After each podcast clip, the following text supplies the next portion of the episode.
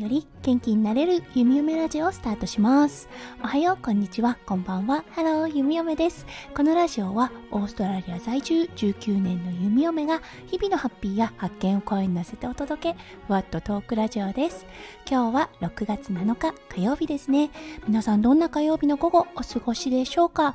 はい、今朝だったんですが、ワンコのね、ワクチン接種に行ってきました。はい、健康診断もね、してもらったんですが、7歳になる力、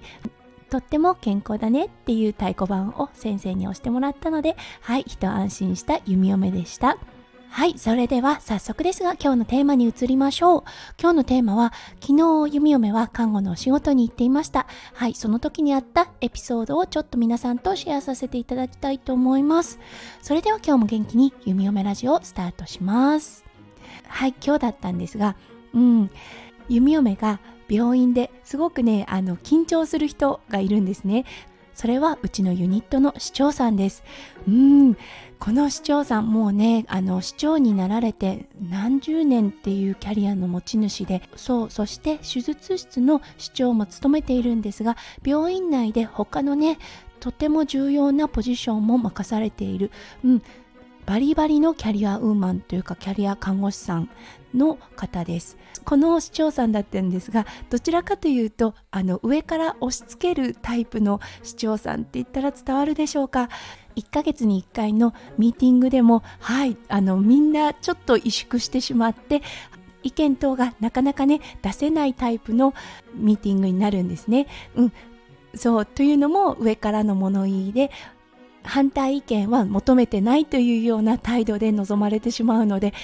常に緊張が走るミーティングとなってます。はいそういうことでね弓嫁ももう勤めて10年以上経つのですがそこまであの関わりのない市長さんとなっています。はいそして弓嫁だったんですが数年前に麻酔専門看護師の資格を取りました。はい、ということで、やはりいろんなプロジェクトを手掛けたりしています。その中でも大きな大きなプロジェクトの一つだった、そう、術内における麻薬管理のものだったんですけれども、うん、最近になってちょっとね、そこに、あの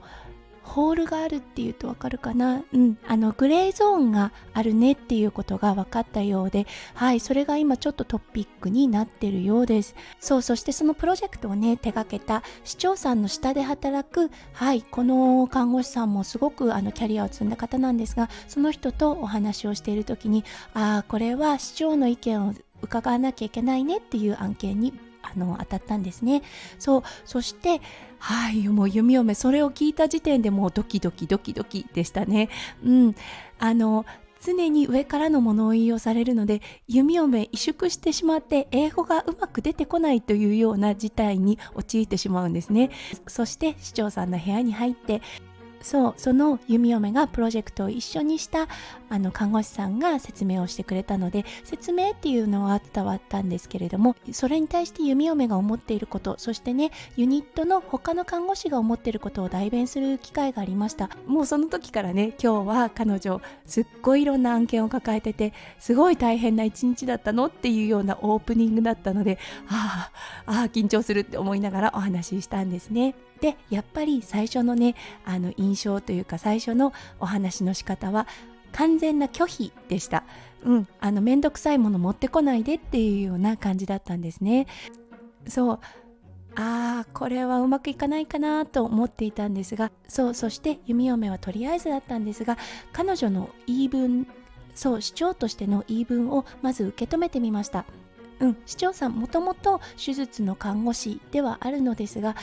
現場を離れてかなりの時間が経ちます。そしてね麻酔の看護師さんではなかったんですね。そうなのでねまず彼女が思うことを聞いてみようと思ってそれに対して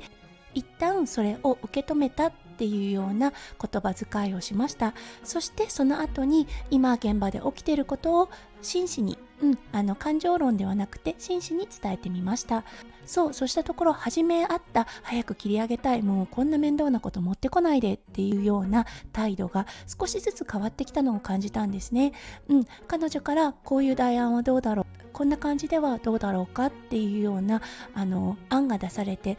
うん。結構ね結局話し合い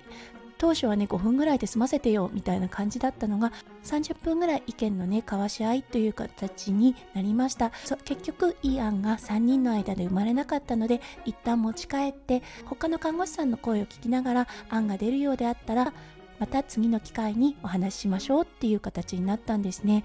うん。そうそして弓嫁が感じたこと。ああそっか弓嫁が一方的に感じていたこの苦手意識。そして市長さんも市長さんで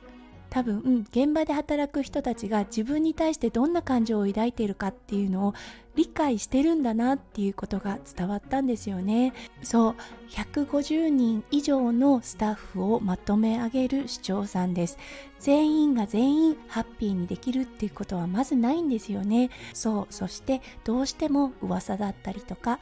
ねあのー、話が耳に入ってくると思うんですよね。うん、確かにそうなってくるとまずコントロールできるように自分の強い意志を伝えるっていう風になってしまうんだなって思ったんですよね。そうだからね弓嫁にとってはねちょっと意外な一面を見たなというような気がしたんです。あ話が通じない人じゃないんだなっていうことに改めて気がつきました。そうだから一方的に決めつけるっていうことはしちゃいけないなって昨日改めて思った弓嫁でした。はい皆さんも職場でそんなことあるでしょうか？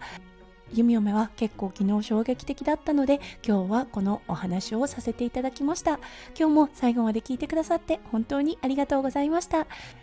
皆さんの一日がキラキラがいっぱいいっぱい詰まった素敵な素敵な一日になりますよう弓嫁心からお祈りいたしております。それではまた明日の配信でお会いしましょう。数秒前より元気になれる弓嫁ラジオ弓嫁でした。じゃあね。バイバイ。